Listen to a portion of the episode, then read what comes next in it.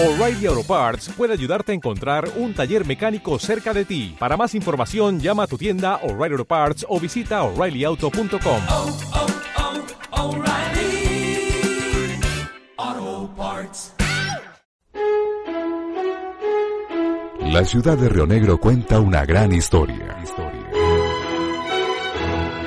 Pensamiento y evolución de sus habitantes. Grandes personajes que han hecho de la capital del Oriente un referente de desarrollo de la región y del país. Río Negro. Historia y pensamiento. pensamiento.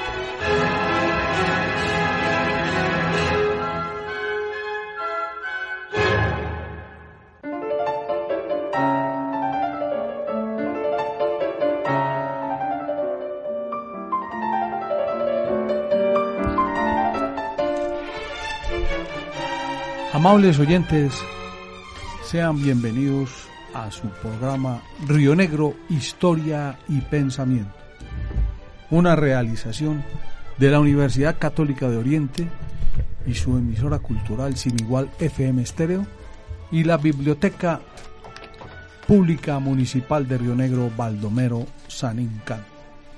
Los contenidos acá expuestos son de la exclusiva responsabilidad de sus realizadores.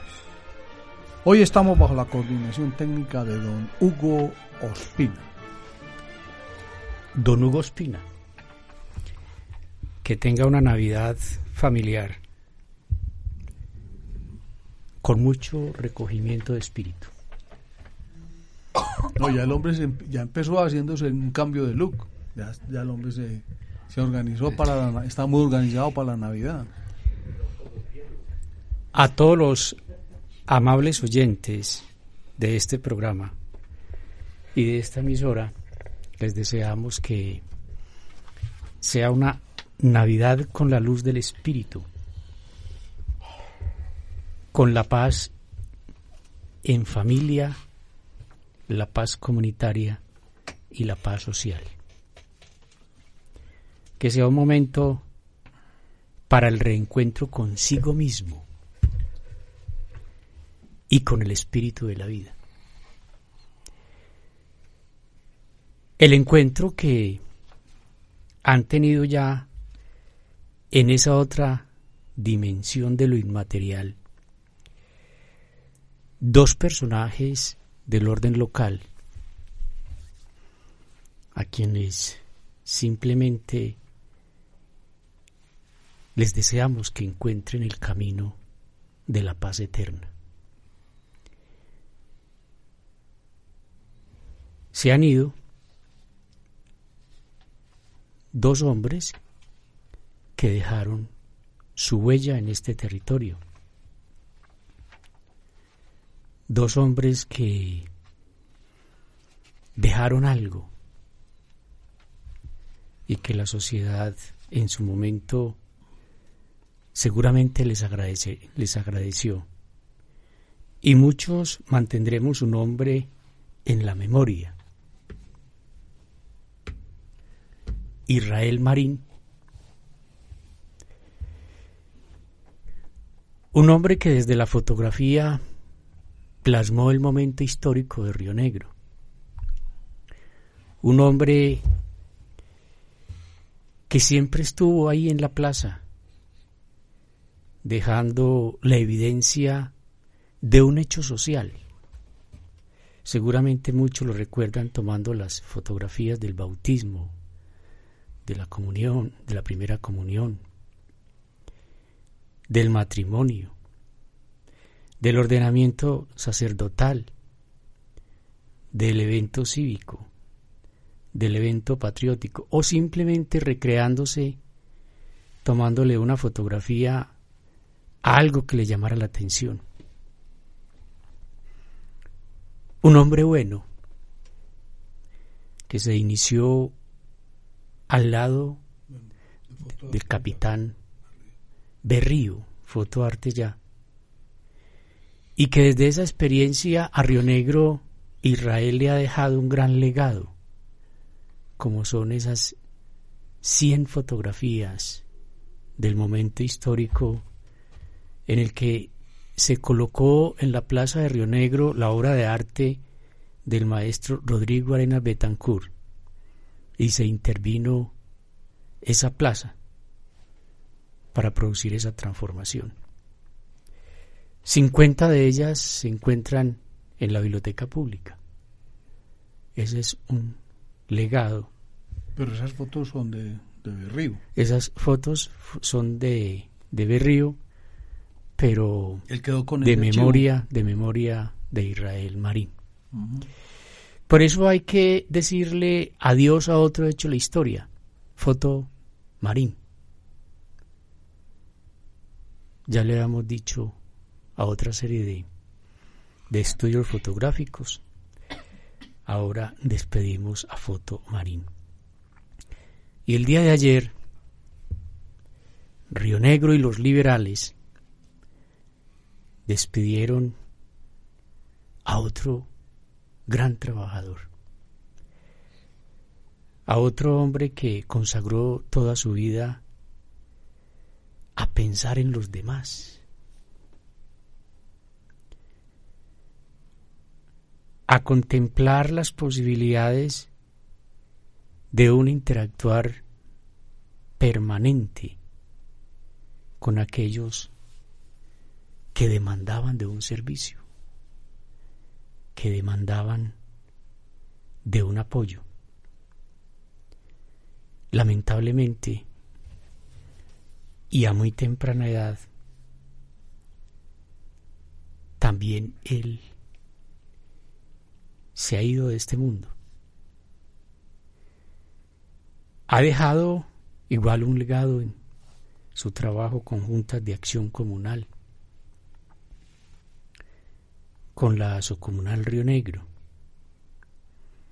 como funcionario de la entidad municipal en la cual fue promotor de desarrollo comunitario.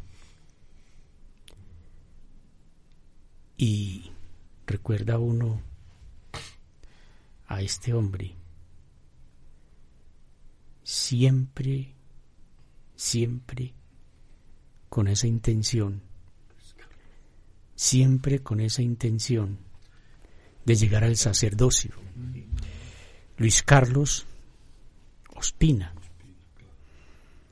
Luis Carlos Ospina creo que hizo dos o tres intentos en el seminario. Seguramente que ese no era su camino, pero no dejó de ser un buen pastor en la calle. Y diría desprevenidamente que dentro de esos hombres picados por la política fue de los más ecuánimes, de los menos picados por el sectarismo, siempre bajo esa postura de un hombre que solía coger al desprotegido de la mano para llevarlo a un punto seguro. Hoy dejamos este 2019 con esas dos ausencias, las que uno extraña porque estuvo muy cerca de ellos. Eh, Fernando, eh, Guillermo Manrique también. Sí, lamentablemente, pues este mundo de contrastes hoy nos presenta la dialéctica de la vida.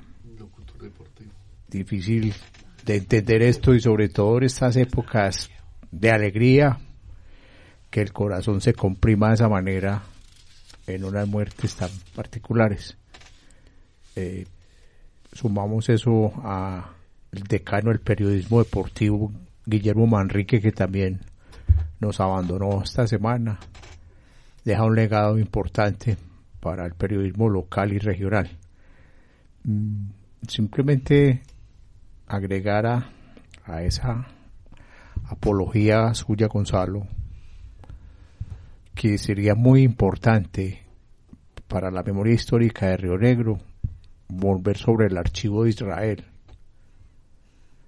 porque como sucedió con Foto Artellá y seguramente con, con Foto Castaño y, y- con todos estos fotógrafos que, que vieron pasar la memoria gráfica de Río Negro, el archivo no existe ya, John Jairo. Eh, que el municipio pues a través de los servicios que le prestó en esta en este cuatrienio pudiera tener acceso a los familiares y rescatar esa memoria histórica porque vale la pena.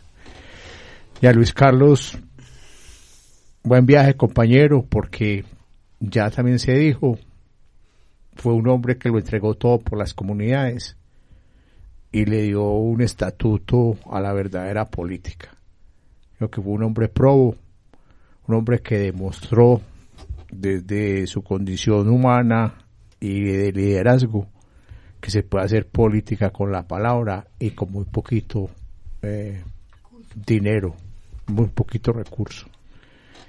Siempre le quedó faltando cinco para el peso, pero en el registro electoral se ve que eh, era una persona que tenía aquiescencia eh, en el electorado. Entonces, paz en su tumba y, y pierde Río Negro un gran adalid de la política.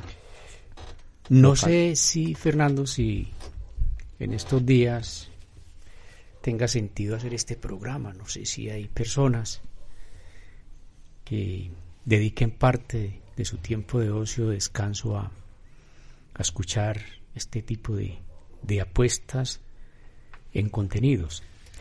Pero si quisiéramos saber quiénes a esta hora nos están escuchando y nos pudieran regalar una llamadita 562 1037 sería la llamadita de correspondencia y que nosotros tomaríamos en cuenta para para desarrollar este programa seguramente que aquí el equipo de trabajo eh, tomará la decisión de rifar algún algún detalle ¿Aló? entre los participantes. ¿Aló? Todavía no. Eh, lo importante, lo importante de estas llamadas, amables oyentes, es nosotros tener un registro de si verdaderamente hay audiencia en, en estas circunstancias, si tiene mérito el que hagamos programa en estos tiempos de, de descanso que llaman muchos. Y recuerdo, entre los entre las personas que nos hagan esa llamada estaremos seguramente rifando algunos detalles. Ya que estamos hablando de obituarios, pues no podemos dejar pasar por alto un obituario muy importante. 17 de diciembre de 1830. También se fue Simón Bolívar en la quinta de San Pedro Alejandrino.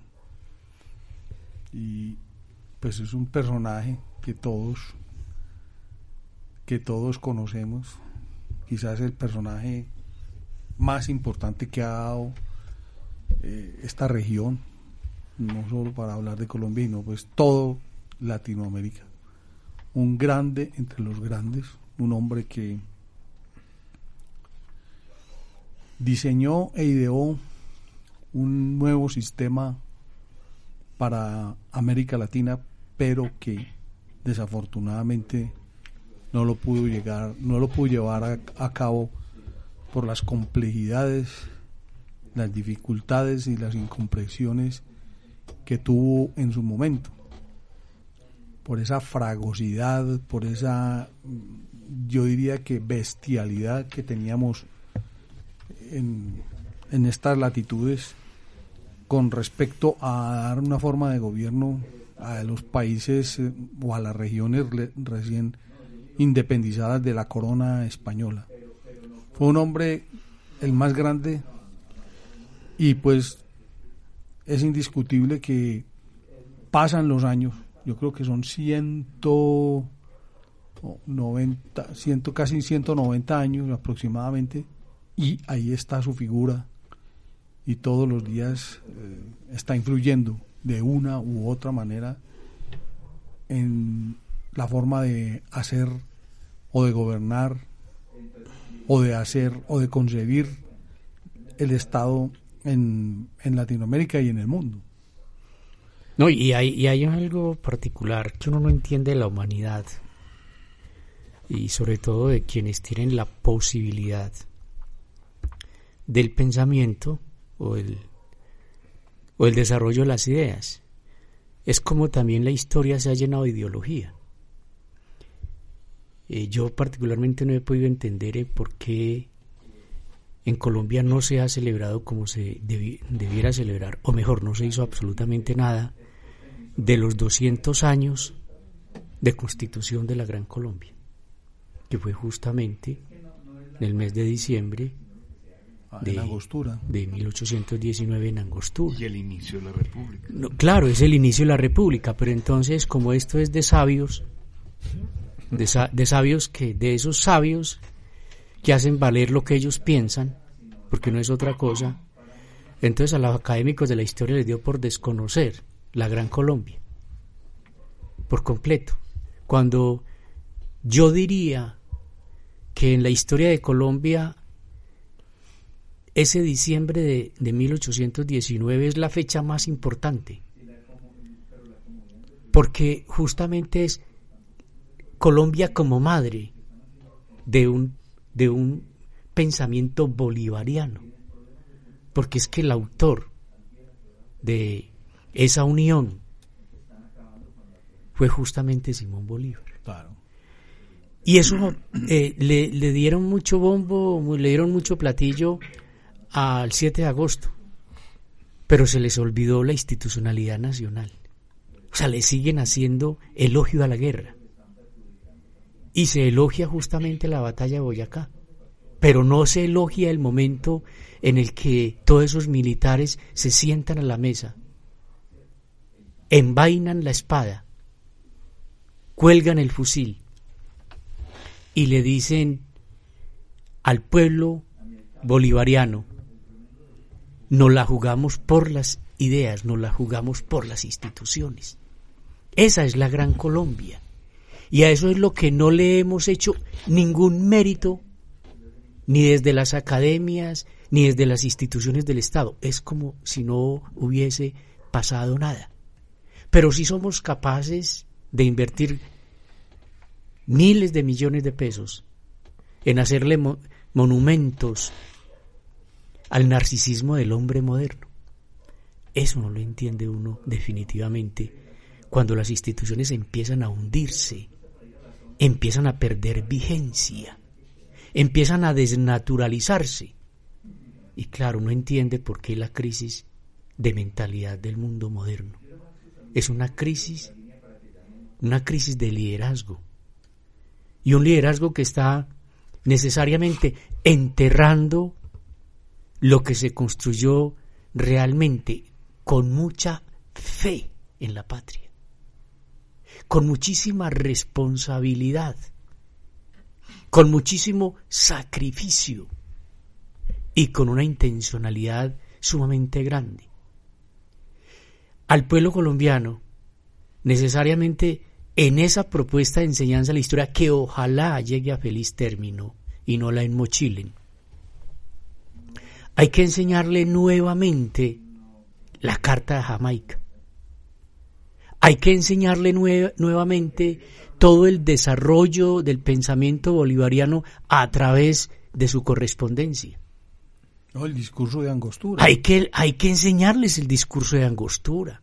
O sea, hay que enseñar a leer nuevamente el país desde su proceso fundacional, no desde la forma como hoy han desviado lo que es el concepto de Estado-Nación, que hoy es un Estado-Nación para intereses. Hoy no es un Estado-Nación para aquello que se proclamaba en aquellos momentos, el bienestar público, el bienestar colectivo, que es un que no es digamos un invento siquiera de esos nuevos procesos, porque justamente desde el mismo gobierno español se plantea aquello del buen gobierno. Y todo mandatario debería formular su pacto del buen gobierno. Y el pacto del buen gobierno era como lo que se hace hoy con los planes de desarrollo. Con esto me comprometo para buscar el bienestar colectivo. Entonces a uno le llama la atención el que hoy estemos tan perdidos del camino y que hagamos tanto elogio, pero no le hagamos elogio a la virtud, al valor de las instituciones como tal. La institución Estado es una institución sacra por lo que significó construirla, por lo que significó inventarla y reinventarla tratando de, de llegar al momento en el que fuera un verdadero modelo de Estado regido por un buen sistema de gobierno. Pero hoy todo esto está totalmente desfigurado, porque para esta sociedad de la modernidad las instituciones no son más que oportunidades del orden burocrático, no son más que oportunidades de ejercer el poder para ver cómo subyugo al otro, para saber cómo le saco ventaja al patrimonio que tienen esas instituciones estatales. ¿Cómo me enriquezco? ¿Cómo me enriquezco? Y entonces por eso hoy en el mundo, porque no es un problema de Colombia, por eso hoy en el mundo es la lucha por las dádivas del poder.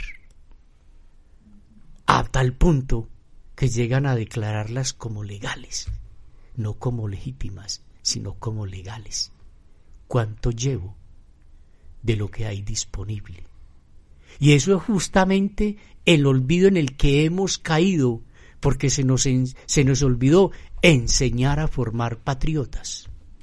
Cada ciudadano es un patriota, porque es un luchador por el bienestar colectivo, pero es un defensor de lo que le corresponde como ser, como hombre de sociedad.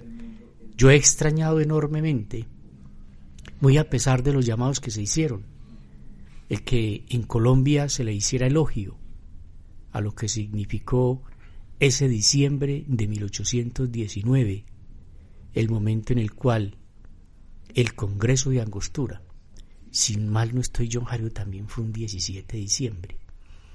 Sí. O sea, la coincidencia que Simón Bolívar muera justamente en el día en que se forma la patria, se forma institucionalmente pero lo hemos olvidado, como tantas cosas. Pero sí somos muy amigos de aquello de manosear la historia, como hicieron justamente en un serie de televisión reciente, en donde cogemos los hechos históricos y los ponemos patas arriba. Porque estamos en los grandes medios y nos podemos dar el lujo de jugar con la mentalidad del pueblo colombiano. De libretear la historia. De libretear la historia simplemente porque nos interesa es el show. Porque ya hemos perdido, ya hemos perdido aquel sensacionalismo que hacíamos con los grupos violentos.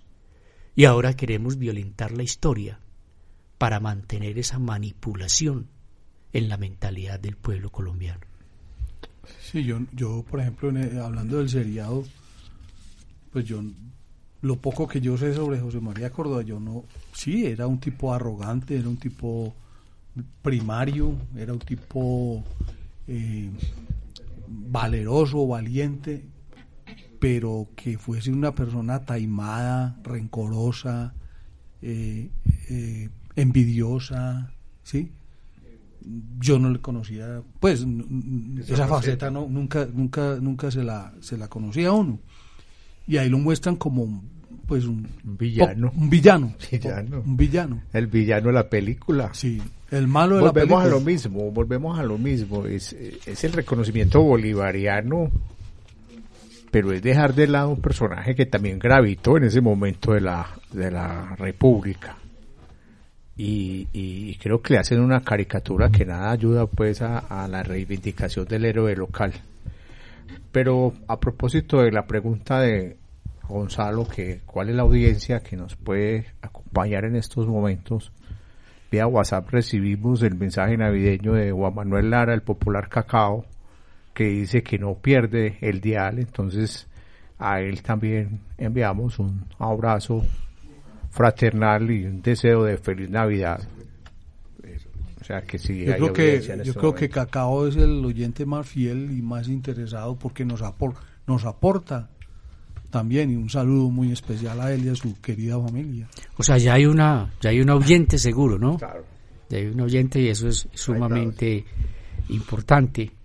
El que en el 562 1037 nos estén reportando la, la audiencia. En un programa que ha tenido dos matices importantes, un matiz de, de solidaridad con las familias que se encuentran en duelo, un, fami- un, un saludo de solidaridad con Colombia, país ignorado. Y desde luego que ¿A quién le damos el, el pésame por Bolívar? ¿A, a Maduro o qué? ¿Ah? yo pienso que yo pienso que que seguramente hay muchos bolivarianos eh, que han hecho este ejercicio de, de recordar a Bolívar eh, en este momento. O sea, Bolívar no es para recordarlo eh, como pretenden recordar a Córdoba, como un villano. Eso es mentira. Hay que bajarse de ahí, porque entonces Páez sería hoy un sanguinario. No, hay que entender y de ahí volvemos al, a lo que a lo que plantea Baldomiro Sanincano en sus estudios sobre, sobre la crítica. Hay que leer cada hecho en su tiempo y en su espacio. Sí. Y aquí hay que hay que decir como como dice por ahí la una novela. No preguntes por quién doblan las campanas. Doblan por ti. Por todos nosotros. Entonces, en el caso de Bolívar debemos todos de darnos darnos el sentido pesa. Sí, porque es que en el fondo la democracia colombiana es un invento de, Bolívar, de Bolívar Claro. probablemente. Claro. Cuando uno sale a, a un paseo tiene la oportunidad de tomar miles rutas. La que tomó Bolívar es la que nosotros seguimos. claro. Eh, de todas maneras, diría uno que, bueno, todo eso conjuga este diciembre. Los diciembres siempre han sido de noticias. Mm, generalmente las noticias de diciembre no han sido buenas, o han sido las noticias del terremoto, o han sido las noticias de las situaciones económicas, o, ha sido, o han sido las noticias de los conflictos. La única noticia histórica que se permanece que permanece como una noticia que el, que el mundo saluda el mundo o una parte del mundo es el nacimiento de Jesucristo Claro. cierto y siempre siempre eh, el, el recordar el nacimiento de Jesucristo ha sido un motivo de alegría siempre ha sido un motivo de alegría Porque nos lleva a la niñez, hombre. Exactamente. La niñez es alegría. Exa- Exactamente. Entonces, uno diría, para que no se pierda diciembre en su esencia, hay que mantener un corazón de niño. Exacto. Hay que Eso. mantener Esa es la corazón. clave. Esa es la clave. Creo que esa fue, Esa es la clave de diciembre. eh, eh, mí. eso fue lo que se perdió. la- Sí. Esa magia de, de- de- de ser niños. Eso es, eso es lo más importante. Entonces Claro. pre- preguntémonos, preguntémonos de ese corazón de niño que conserva la sociedad. Muy poco, muy poco. No, pero algo tiene que existir. Pues de, a ver, pero eh, ¿en qué sentido? ¿Cómo? Eh, eh, ¿cómo, cómo, a ver, cómo, cómo celebra el Ah, niño? ¿Cómo vibra el. ¿Cómo, cómo vibra el niño? No el, para que hagamos la relación, no el niño de ahora, porque el niño ahora tiene un corazón de grande. Son contradicciones, ¿cierto? Sí. El niño hoy tiene un corazón de grande, no tiene un corazón grande, no, tiene un corazón de grande. ¿Sí? Pero hay personas adultas que tienen corazón De de niño. niño. Por ejemplo, Luis Carlos Pina tenía un corazón de niño. Y un soñador. y un- claro, un soñador.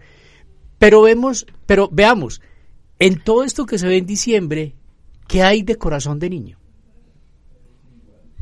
Las empanadas, No, porque al niño, al niño no le gustan solo los dulces, no es que le guste mucho. no, Pero, pero el niño, el niño cuando usted era niño, usted mandaba la mano al, a, la, a la cacerola por la, la empanada o no lo hacía. Claro, pero Claro. sí, sí. claro. Hablemos de ese niño para que podamos hacer memoria. No hablemos de cómo se comporta el niño de hoy, porque el niño de hoy es totalmente diferente. O sea, el niño de hoy lo privaron de vivir la Navidad, porque nace en una sociedad que no vibra con la Navidad. Esto es una, eh, recordemos que estamos en la sociedad de consumo, es decir, esta es una sociedad que gasta.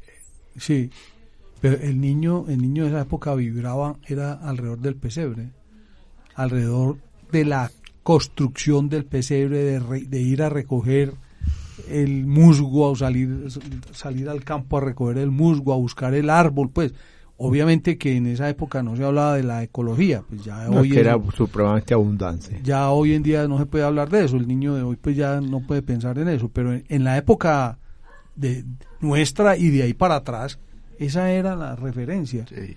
ese pesebre y por supuesto esa llegada del 24 de diciembre, esa llegada del niño Dios, esa, esa, ese misterio y esa magia, como dijo Fernando ahora, de los regalos, la llegada del regalito, y que uno en esa época se contentaba con cualquier cosa, con un carrito, Sí. con un muñequito, con una pelotica de caucho, con una pelotica de letras, que, que como se decía.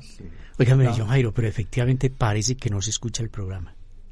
No, lo ¿Por que qué? pasa es que hay dos oyentes que estuvieron encantados con el programa y casi no sueltan.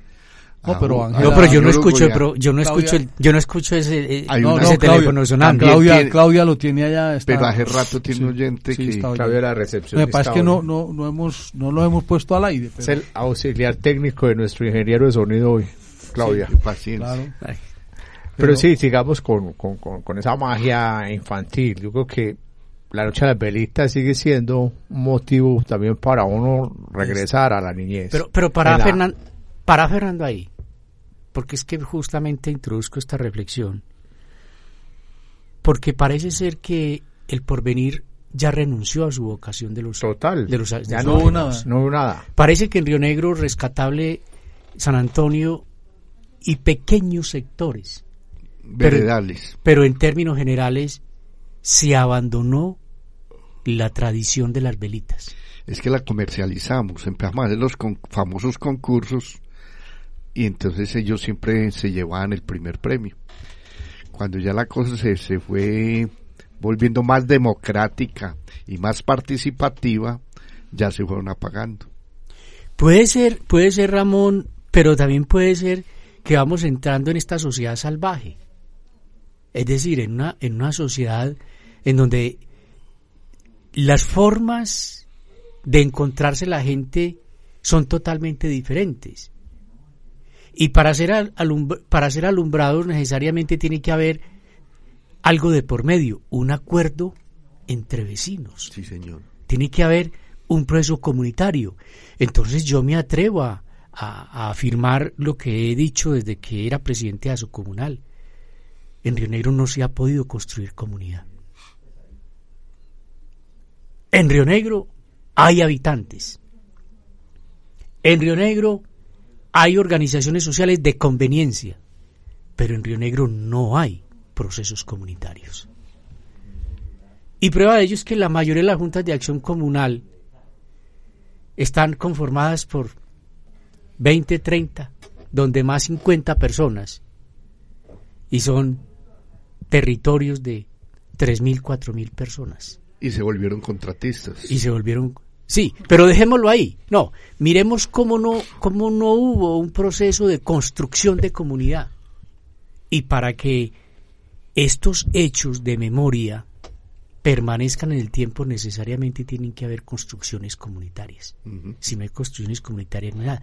Oye, ya no es posible hacer el alumbrado al frente, de- en el andén al frente de la casa, ¿cierto? No, no. Eso fue en los años 50. Eso ya no es posible hacerlo. Hoy hay que hacer cosas diferentes. Pero implicaciones. Va muriendo la tradición de la vela y van muriendo los veleros. Claro, claro, claro. ¿Cierto? No, y, y- pero ahí lo, lo más de fondo que, que mencionaste ahora es, va muriendo las relaciones sociales, las relaciones comunitarias, la relación con el, con el otro, otro. con el otro. Eso es clave, eso es fundamental, Y se van desfigurando los valores de la religiosidad. Por supuesto. Miremos todo lo que hay detrás de ello.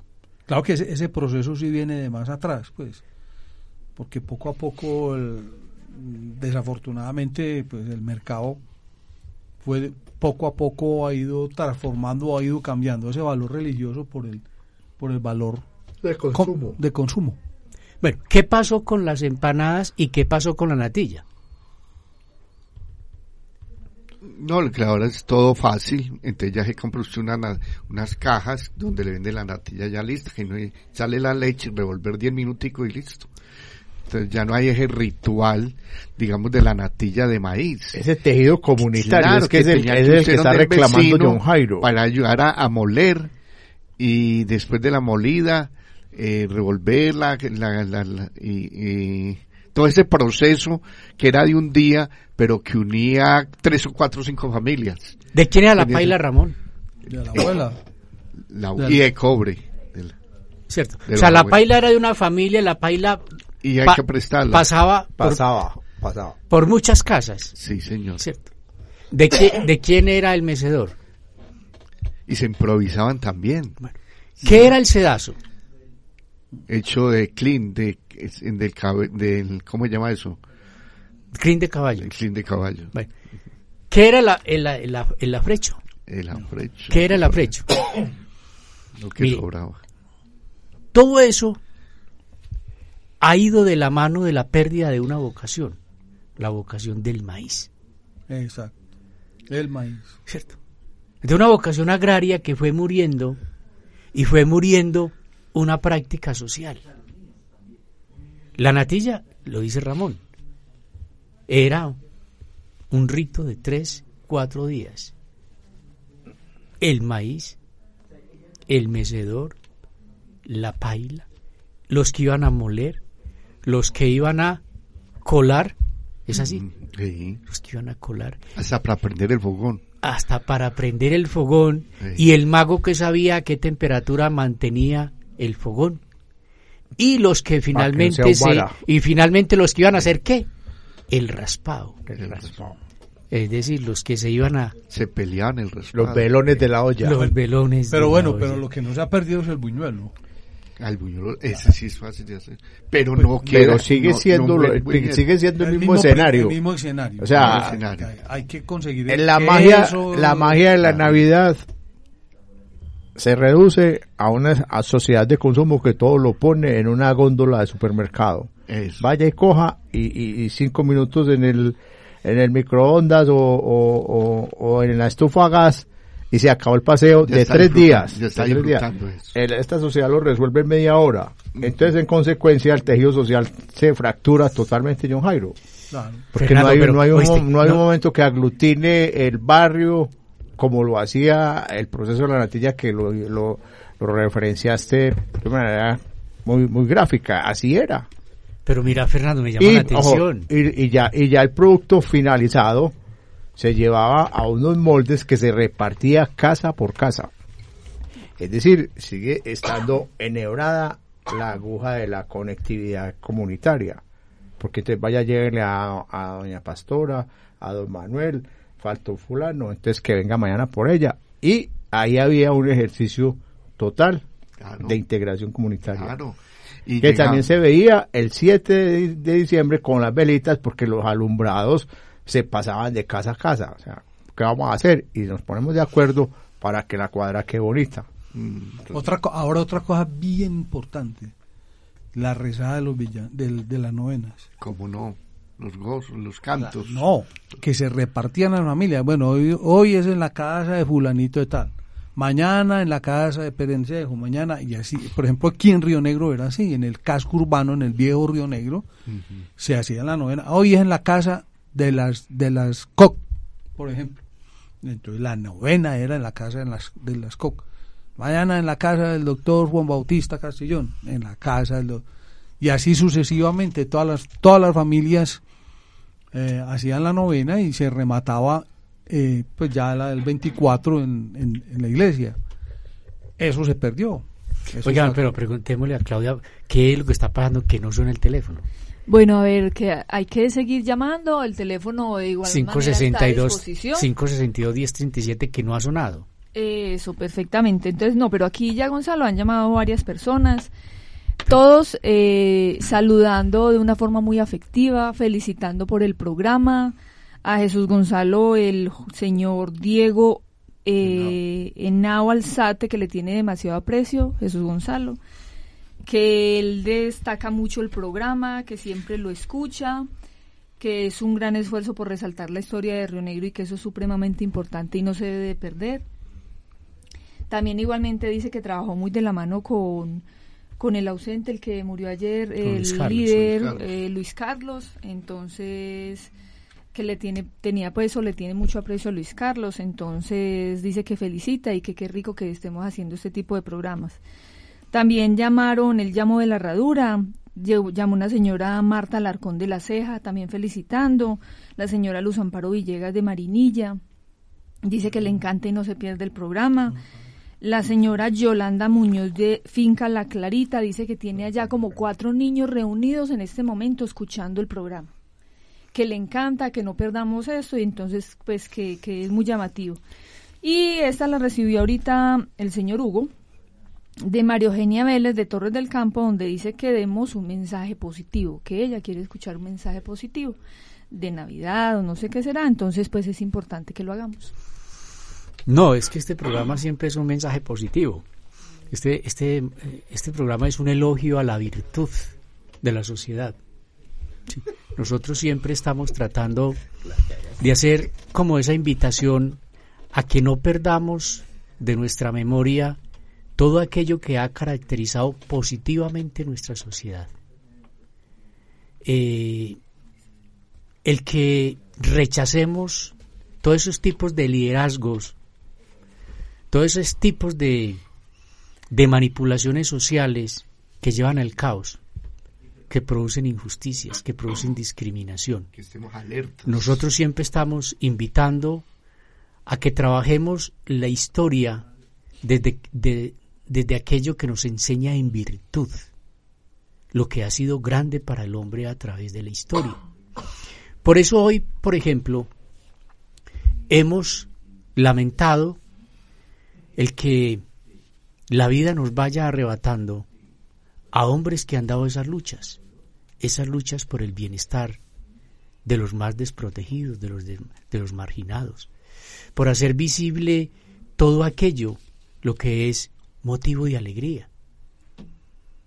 Y estamos invitando justamente a que asumamos este diciembre no como el mes del gasto, sino como el mes del, aproveche- del aprovechamiento para el enriquecimiento espiritual, para que nos reencontremos con nosotros mismos.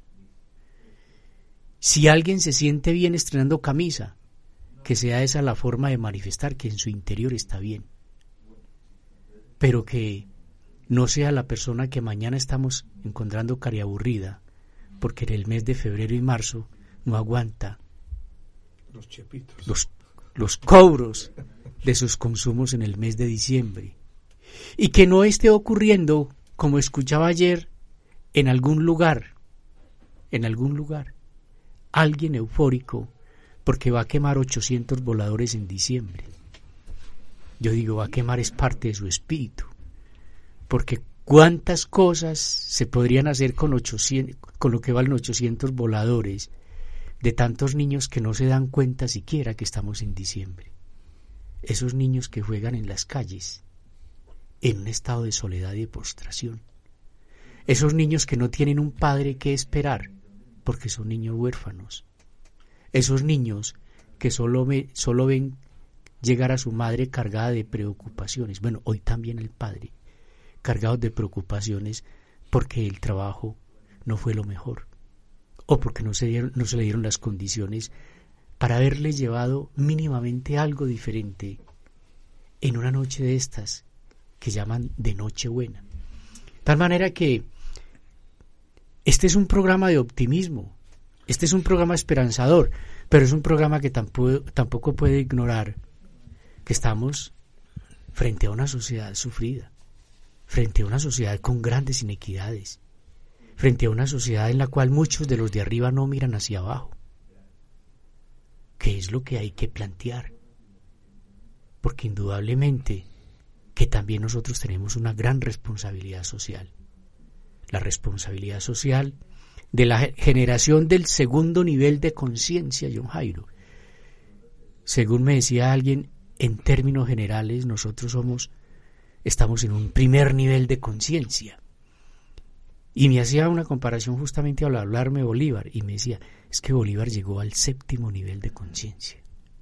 Yo no sé qué significa eso, pero algo debe significar en un estudioso determinar que alguien tiene siete niveles de conciencia. Eh, simplemente que pensaba 20 o 30 años adelante de lo que pensaban sus contemporáneos. Eso es, eso es, eso es, eso es tener niveles de conciencia. Era un adelantado. Bolívar era una, un adelantado, era un tipo que pensaba mucho más allá de lo que pensábamos o de lo que pensaba la gente eh, eh, de su época. Oiga, recordemos el número 562-1037, 562-1037. Quedan 10 minuticos para, para ponernos en contacto con los amables oyentes que son la razón de ser de este programa, porque es que hablar entre nosotros se queda muy horrible, ¿no? Sí, de todas maneras la Navidad eh, es un sinónimo de alegría, es un sinónimo de reencuentro, es un sinónimo de de alguna manera y es muy muy de nuestra cultura de holgorio. Pero también es sinónimo de reflexión. Porque la navidad se junta con el año nuevo prácticamente es la misma es el mismo paquete digámoslo así y eso nos invita a, a la reflexión a lo que ha sido digamos en el, transcurrir de unas eh, unidades de tiempo que llamamos un año, que se ha hecho o que no se ha hecho, o que nos falta, o que queda pendiente. Entonces, todo esto es, es, aunado o, o en, en, procura de buscar un hombre mejor. Claro. Una sociedad mejor. ¿Sí? Entonces, y eso es positivo. Eso, es reflexionar en el hombre, en, en las carencias que tiene el hombre hoy, es buscar un mejoramiento, es buscar un hombre mejor hacia un futuro. Y eso es lo que tratamos nosotros de, de hacer todos los días en el programa. Es que indudablemente, ante el reclamo de nuestro amable oyente, las buenas noticias en este programa pasan por recrear la historia de una manera más fidedigna, por hacer el reconocimiento a unas fechas que han sido clave para entender el momento actual de nuestra sociedad. Y al empezar a develar esa serie de mentiras históricas, nosotros estamos trayendo buenas nuevas permanentemente, porque creemos que desde una rigurosidad documental se ha presentado a la opinión del oyente un modelo de historia mucho más comprensible, mucho más agradable, mucho más saludable para lo que es hoy nuestro territorio. Fernando, contame una cosa. Eh, ¿Qué significa un, un detalle en diciembre? ¿Qué significa eso? O sea, porque, porque es normal bueno, digamos que, que el detalle recuerda un poco a... El, detalle es de la iglesia, ¿cierto? El detalle es propio de la iglesia. Es el detalle es propio de la caridad con el prójimo. Sí, pero yo, yo, yo pienso que acá no es tanto lo de la caridad, sino como ese... Del afecto. Del, afecto, esa demostración de amistad, de desprendimiento de la persona. Pero vamos al origen. ¿Cuál es, el origen? Es un vencimiento a nuestro, a nuestro egoísmo, ¿cierto? a, nuestro... hombre, vamos a doblegar hoy eh, nuestro egoísmo. Te quiero dar esto, o te quiero dar un abrazo, un saludo, ¿sí? Te deseo felicidad, te deseo la paz, como, como se dice aquí, como se dice tradicionalmente en la, en la Navidad. Paz y luz. eh, eh, eso, ese es el detalle. Pero bueno, Ese- es, uh, eh, es- es ese vámonos, agrandamiento del, del corazón. vámonos a San Nicolás. Claro. Vámonos a San Nicolás para que recordemos un poco qué significa el, El detalle, regalo. el detalle de Navidad.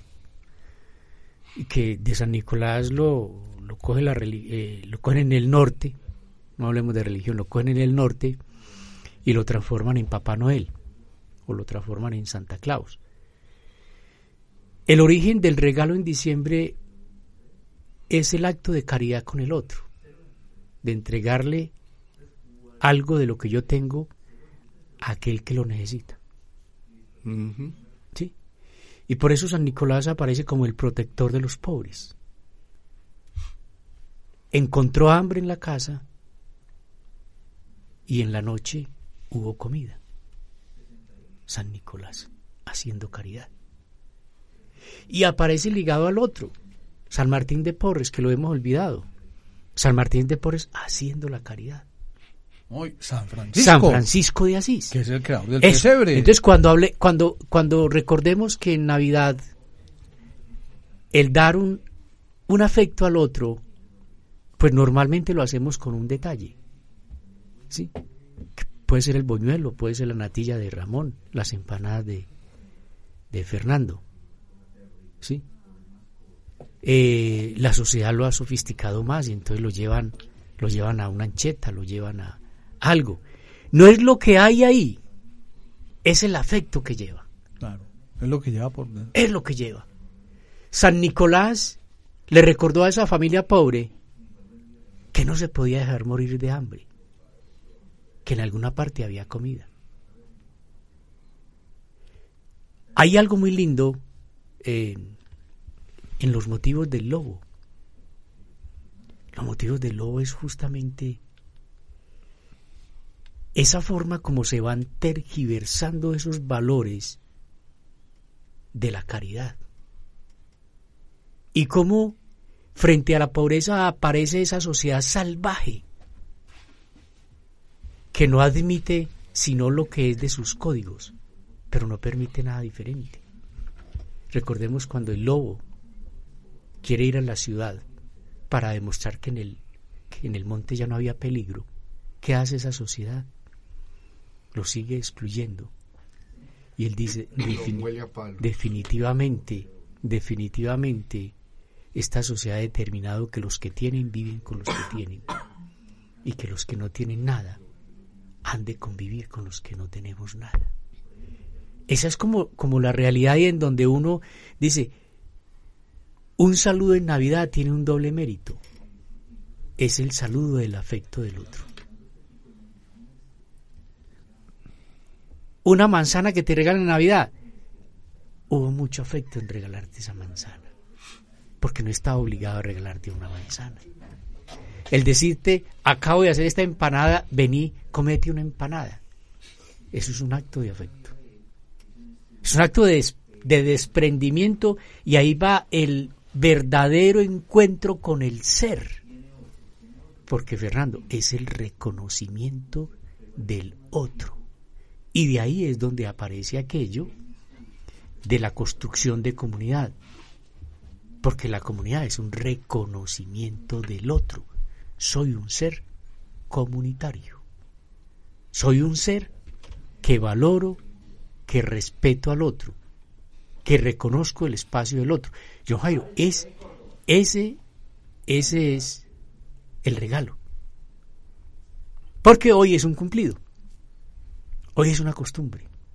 Hay que regalar. Hay que regalar. Pero no se entrega afecto. Exactamente. Es que esa es la diferencia.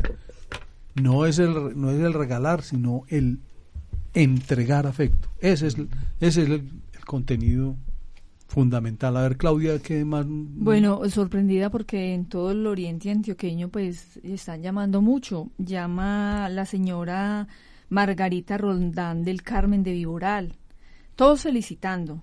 La señora María Isabel Botero Restrepo de la vereda La Manga, Manga Larga, Marga- Manga Larga de Santa Elena. El señor Fernando Castaño de Marinilla. Teresita de los Ríos de Guarni.